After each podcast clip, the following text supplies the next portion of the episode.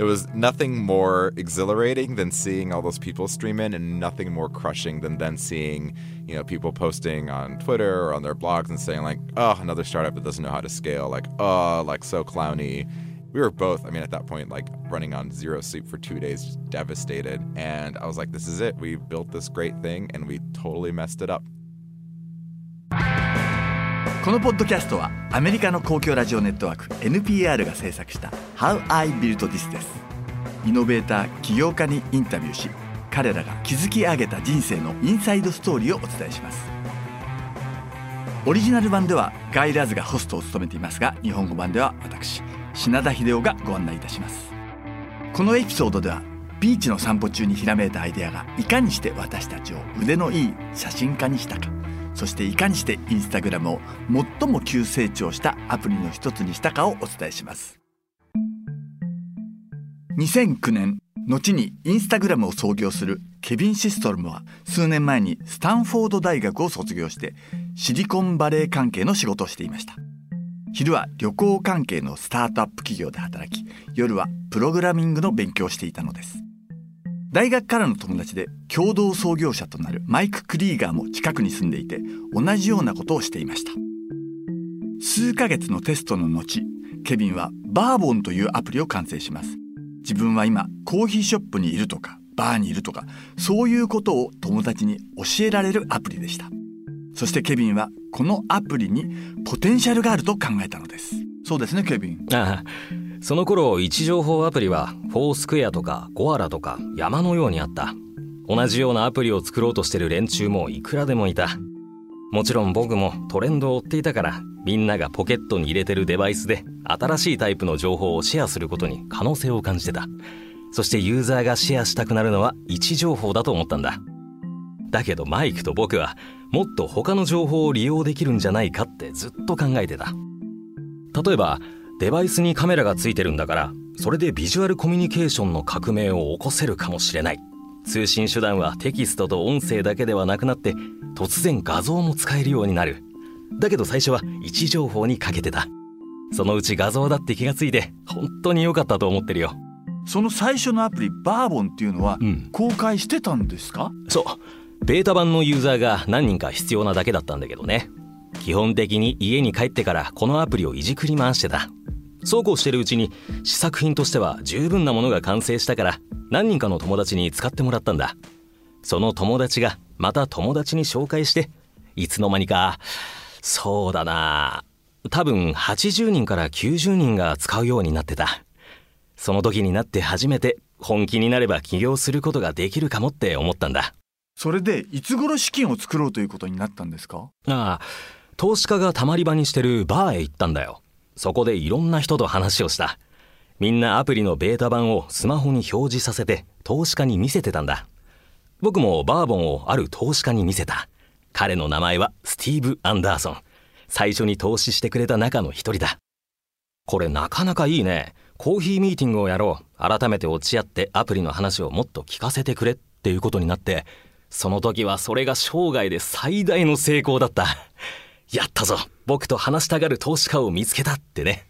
なるほど。そこで彼に会いに行って座ってコーヒーを飲んだ。ところが話してる間嘘みたいに僕の携帯が鳴り続けたんだ。誰かがバーボンに登録するたびになってたんだよね。80人のユーザーが8590と増えていって興奮したよ。何人もの人間が登録してる時にたまたま彼と一緒にいたんだから。なんでそのタイミングでそうなったのかはわからない彼は僕を見て「何これ仕込んだの？これは計画したこと?」と言うから僕は「いえいえ違いますよ。全然知らない人たちです」と答えたんだ。そしたら「よし分かった。投資しよう」って言ってくれた。だけどもう一つ言われたことがある。出資する条件として起業する前に君と一緒にやろうっていう共同創業者を見つけること。僕はその時凄腕のパートナーを見つけてやるぞって思った。マイクそれでどうやってパートナーになったんでしょうか？ケビンのところに行ってこのアプリが気に入ったクールだ一緒に仕事をしたいっていうふうにマイクが言ったんですか？僕たちはアプリをいじっては楽しんでた。そういう同じ感覚を持ってたんだよ。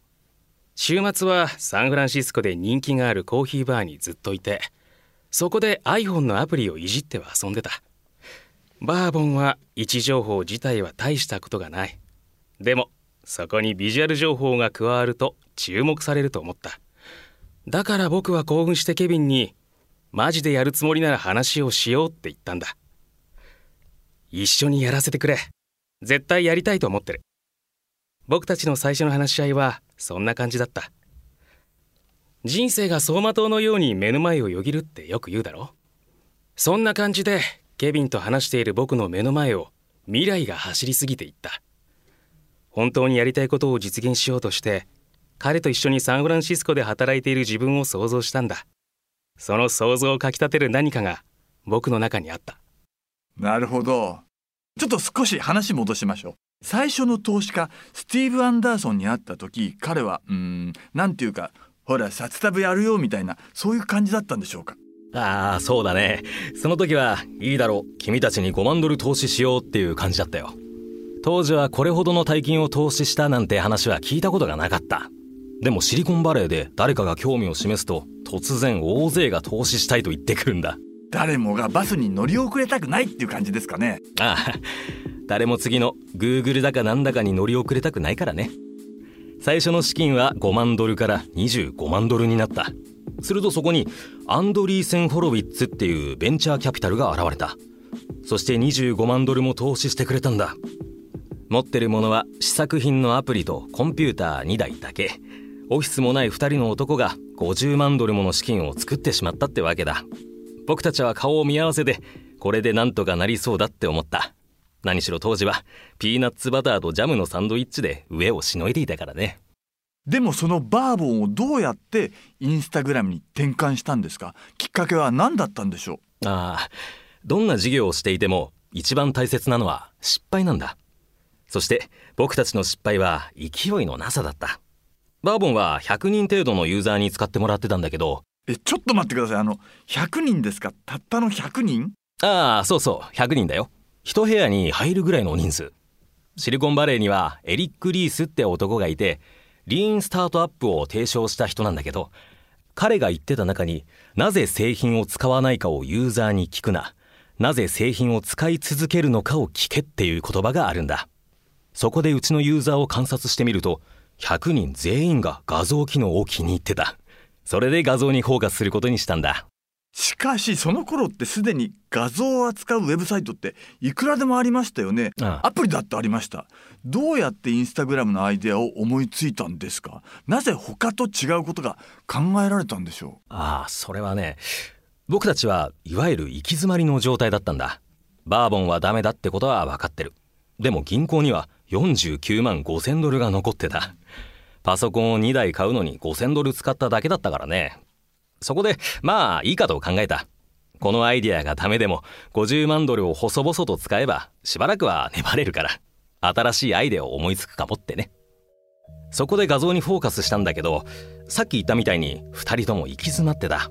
僕は「なあマイクちょっと休みを取りたいんだ」って相談した。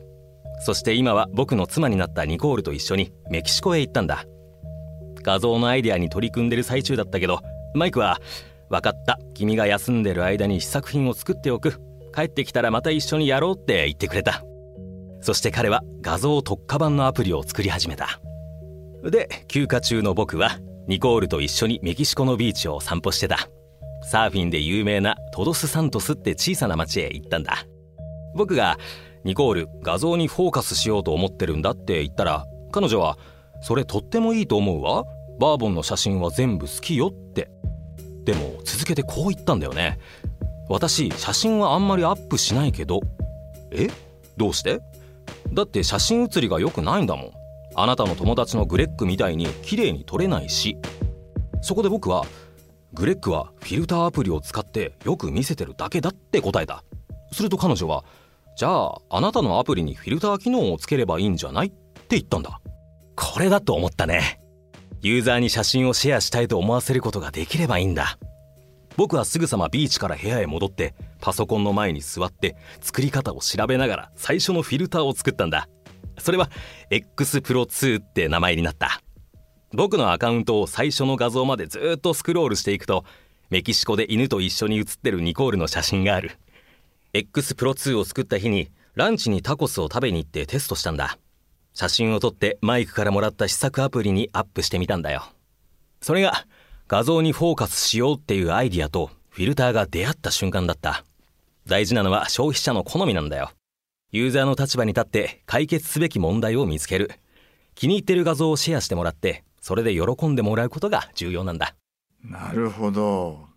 そのバーボンから撤退してインスタグラムをリリースするまでっていうのはどれぐらいかかったんですか？たったの8週間だよ。アップルストアへ出した時はまだざっくりしたものだった。2010年10月10日のリリースにこだわったからだ。真夜中だったんだけどどんどんダウンロードされていくんだ。信じられなかった。まるで。すごいスピードでユーザーが増えてったってことですよね。そう。最初の24時間で全世界のユーザーが2万5千人になったんだよ。その時はすごく多いと思ったんだけどね。それって予想はできましたか？ああいや。あの頃の僕たちは世間知らずもいいところだったんだまずサンフランシスコの真夜中はどこかでは朝の9時だけどそれまで僕たちのビジネスがどれほどグローバルなものか気づいてなかったんだ。最初にアカウントを登録したのは海外の人たちだった。データベースを見て驚いたよ。この人たち誰って。メールアドレスがドイツとか香港とか世界中のいろんな国のものだった。そしてあっという間にシステムに負荷がかかりすぎる状態になった。とても小さくて脆弱なシステムだったから。LA のどこかのコロケーションにあるコンピューター1台だったんだ。えー、たった1台のコンピューターで運営してたってことですか？そうなんだ。どんどんユーザーが増えるのはいいんだけどシステムがダウンして Twitter だのブログだのにああまた登録者数の予測もできないスタートアップ企業だ。間抜けすぎるって書かれるのは困る。あの時僕たちは2人とも2日間一睡もせずに走り続けた。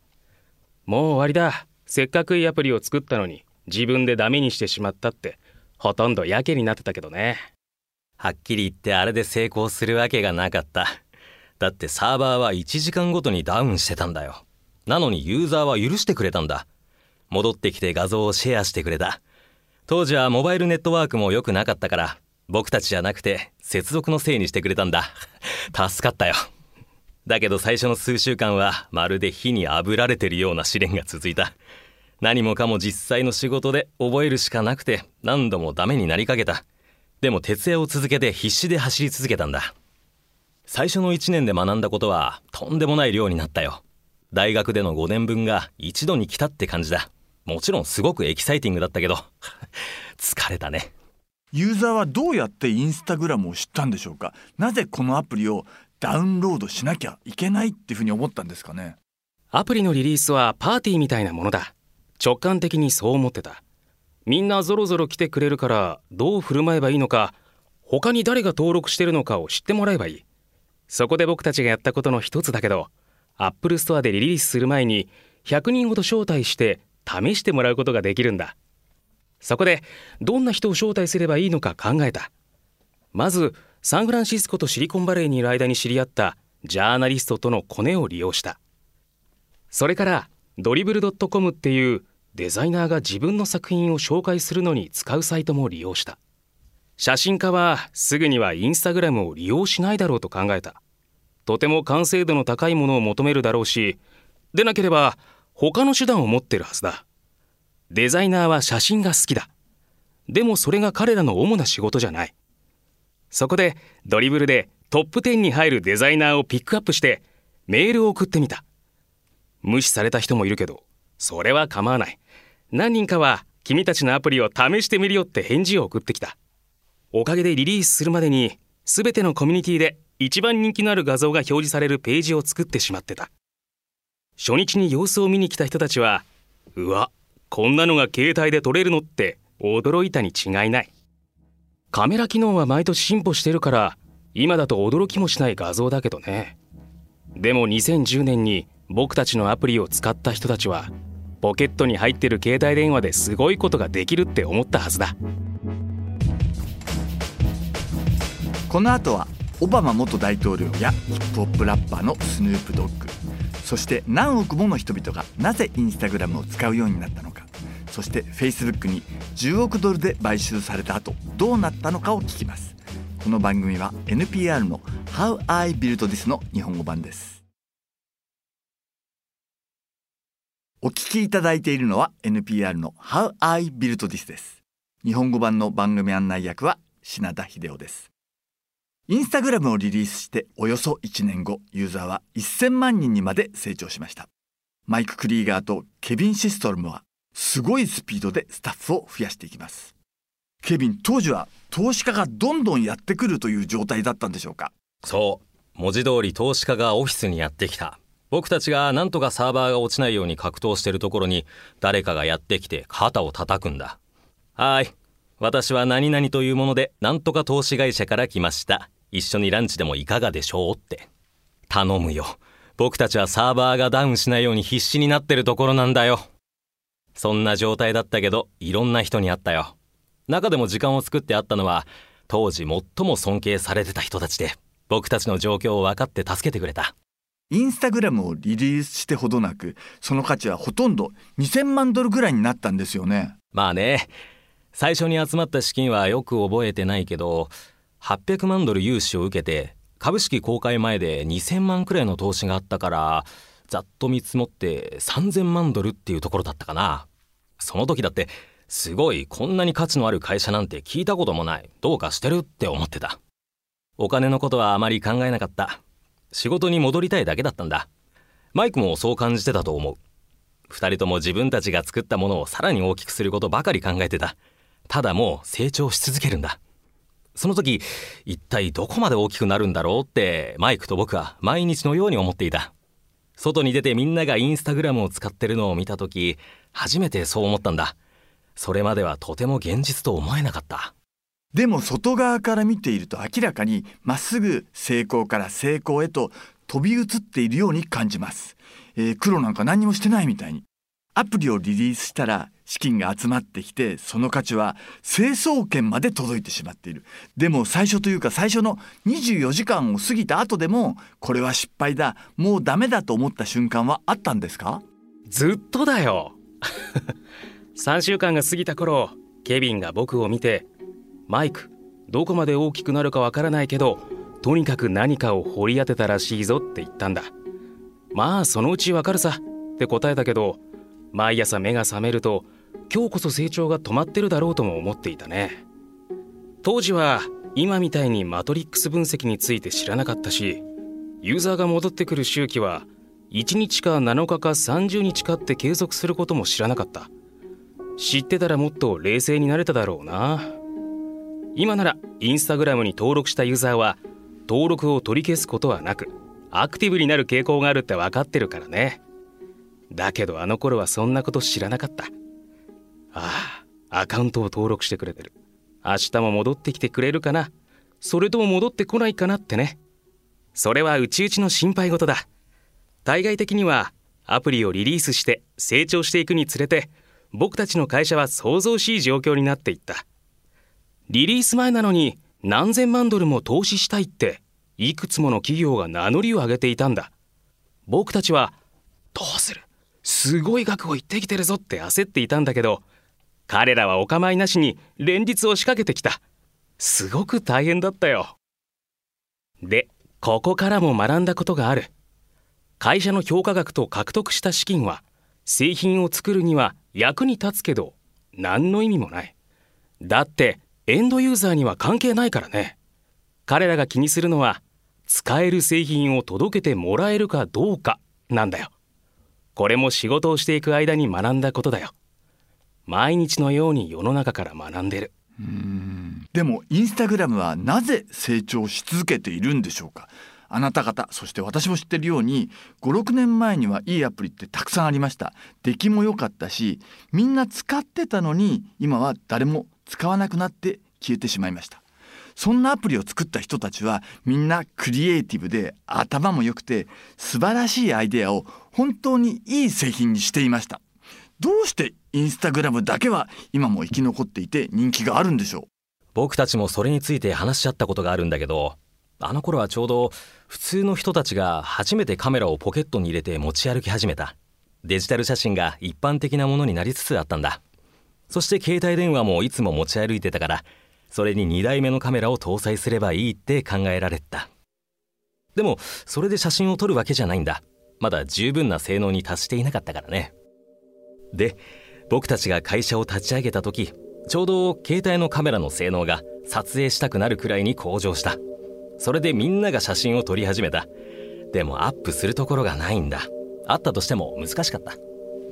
例えば Facebook はまず写真をデスクトップにアップロードしなきゃならなかったし Twitter だってタイムラインには表示できなかった。ユーザーは写真を撮り続けているのに簡単にシェアできる場所がなかったんだ。そして僕たちはちょうどいい時にちょうどいいツールを提供した。しかもオープンなネットワークとして作ったから成長し続けてるんだと思う。最終的にオープンモデルを選んでよかったと思ってる。だって日本にいる誰かをフォローすることができるんだからね。ニューヨークのシェフや大好きな有名人もフォローできるし友達だってフォローできる。こういうモデルは写真ではなかった。それまでにあった写真をシェアするアプリは基本的にクローズドだ。友達オンリーのネットワークだったんだよ。オープンな場所を作ったのは僕たちが初めてだ。家の地下室で作ったみたいなアプリをこんなすごい人が使っているなんてって驚いた経験はありますか？僕にとって一番驚いたのはホワイトハウスとオバマ大統領だ先に大統領がアカウントを登録してたと思う。確か選挙運動の一環だった。アメリカの大統領がインスタグラムを知ってて使い方も知ってるって驚いたよ。その他に覚えてることって言ったら有名人がインスタグラムを使ってるって見たり聞いたりするたびにどうかクラッシュしませんようにって祈ったことかな。アプリがちゃんと動いて誰かの助けを借りることもなく使い続けてもらえますようにって祈ったよ。まあオバマ大統領が一番驚いたけどね。もう一つはニューヨーク・タイムズが僕たちの記事を書くとき画像シェアリングアプリのインスタグラムっていうのをやめてただのインスタグラムになった時かな。読者のほとんどがインスタグラムって何なのか分かってるってことだろ。そこまでたどり着いたんだって感動した。私は結構年を取っていますから昔は検索エンジンの Google って言ってたのを覚えています。大統領が使ってたなんて話を先に言われちゃったから困ってるんだけど。僕が驚いたのは最初にアカウント登録してくれた有名人ラッパーのスヌープドッグだね。スヌープドッグが登録した時のことを覚えてる？本当にスヌープドッグかって。それから E メールが届いてスヌープドッグの仲間だが君たちに会いたい。僕はもう驚いてどうしよう。何のことかさっぱりわからない。仲間って何者？スヌープドッグに仲間がいるの？ってね。覚えてるよ。ジャスティン・ビーバーがアカウント登録した時もそのせいで世界中大騒ぎになった。ティーンエイジャーの女の子の世界がってことだよ。彼女たちはひっきりなしにインスタグラムを使うようになってすごく若い子が大量に登録するきっかけになったそうですね。そしてこれはもう世界中の人が知っていることですがインスタグラムはその後フェイスブックに10億ドルで買収されました。リリースからたった2年というのは本当に信じられません。計画してできることではありません。計画どころか野心として考えるのも無理だと思います。そうだね。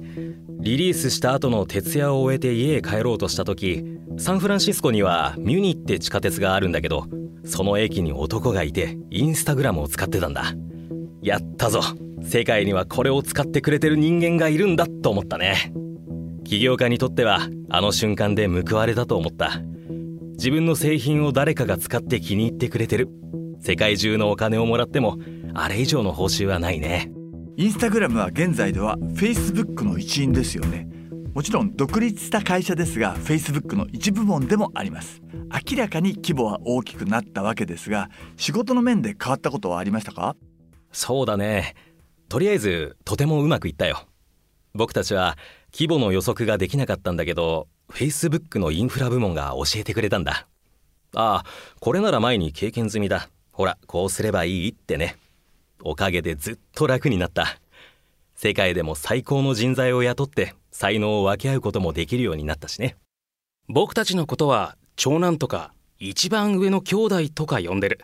Facebook が最初に買収して今も走り続けてる会社だからね。その後オキュラスとか WhatsApp なんかも買収された。僕たちの時はオフィスや雇用といった条件について決めなきゃならないことがたくさんあったんだよ。インスタグラムを Facebook のようにするとかそのまま導入するんじゃなくてこの統合でどうすればよりよくできるのかを考えながら双方から歩み寄っていったんだ。インスタグラムの利用規約が変更された時は論争が起きましたよね。ユーザーがシェアした写真が会社の所有物になるような印象がありました。あの時は大量のユーザーがインスタグラムを離れました。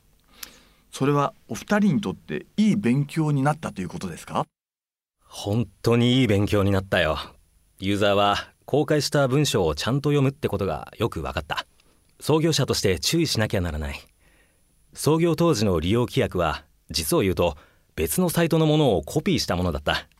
たまたま見つけて名前をインスタグラムに変えただけだ。立ち上げたばかりの会社でどうすればいいのかわからなかったんだ。だけど Facebook に買収されることになって君たちのやり方にフィットするような規約にしなきゃダメだと言われた。それで変更を加えた。僕たちが全部やってよしこれでバッチリだと思った。だけどちゃんと注意して読んでなかったんだね。今になって読み返してみるとユーザーの写真を使って宣伝に利用するって取れる項目がある。そんなつもりは全くなかった。会社の人間も全員そんなことは考えてもいなかったんだ。ただそういうふうに解釈すればユーザーは不安になって当然だ。すぐさま大きな抗議が起こってユーザーが離れていった。アカウントの削除をグラフ化してたんだけどあの時はぐんぐん削除数が増えていった。マイクと僕は頭を抱えてどうしようと思ったよ。もう終わりだって気分だった。何もかもおしまい。リリースした日のように終わりだってね。やっちまった。どうすれば誤解を解くことができるんだろうって思った。だけどそのうち我に返ってああまず謝ろう。間違ってましたと言えばいいんだと考えた。そして長い文章をブログに投稿した。まだ見つけられると思うよ。謝罪します。そういうつもりはありませんでした。僕たちにそんな意図はありませんっていう内容だ。ツイッターにも投稿した。そうしたらその時の削除数のグラフはゼロになった。時には謝ることが必要だし時には間違っていたことを認めて本当にしたいことをもう一度主張することも必要なんだ。この時のやり取りが今でも心に刺さってる。僕たちが毎日やろうとすることはユーザーによく見えるようにするべきだ。ユーザーを第一に考えなきゃならない。彼らがいなければインスタグラムはただの画像をシェアするアプリに過ぎないんだから。なるほど。お二人に起こったことやインスタグラムに関連する全てのどれぐらいが運によって成り立っていると思いますか？50%ってところかな。世界は運で回ってるっていうのが僕の持論で問題はそれをどう使うかってことなんだ。誰でも人生にはある程度の運を持ってる。ただ問題は今運が巡ってきてるとかもうすぐ運が巡ってくるってわかるかどうかだ。それから運を手に持ったまま走れるほどの才能があるかどうか。戦う気力は十分にあるか。苦しくなった時にそれを跳ね返す力が十分にあるか。小さなことなら毎週ぐらい誰にでも運があるでしょ。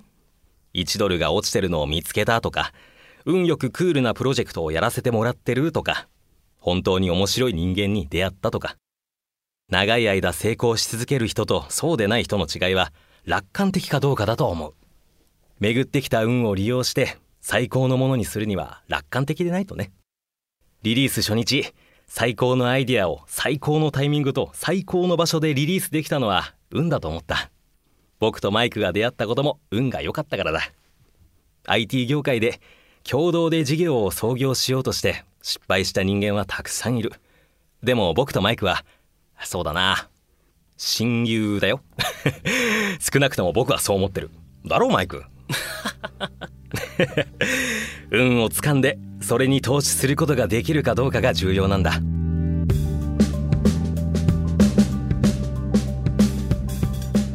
聞きいただいたインタビューは2016年に収録されたインスタグラムの共同創業者ケビン・シストルムとマイク・クリーガーでした。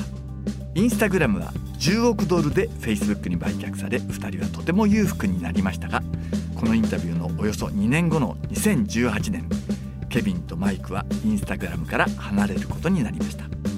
その後「How I Built This」のライブイベントで2人は登壇しインスタグラムを離れてからの生活について話していましたがこの話はまたの機会に。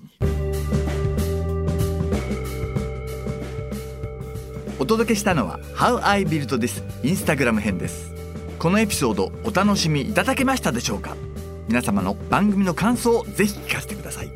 メールアドレスは npr.1242.com npr.1242.com です How I Built This のオリジナル版ではガイラズがホストを務めましたがこの日本語版の案内役は私品田秀夫でお送りしました声の出演は岡田裕樹東恭平オリジナルストーリー制作 NPR 日本語版制作 EAU 翻訳春山陽子日本語版プロデュース及び監修日本経済新聞社と日本放送でお届けしました。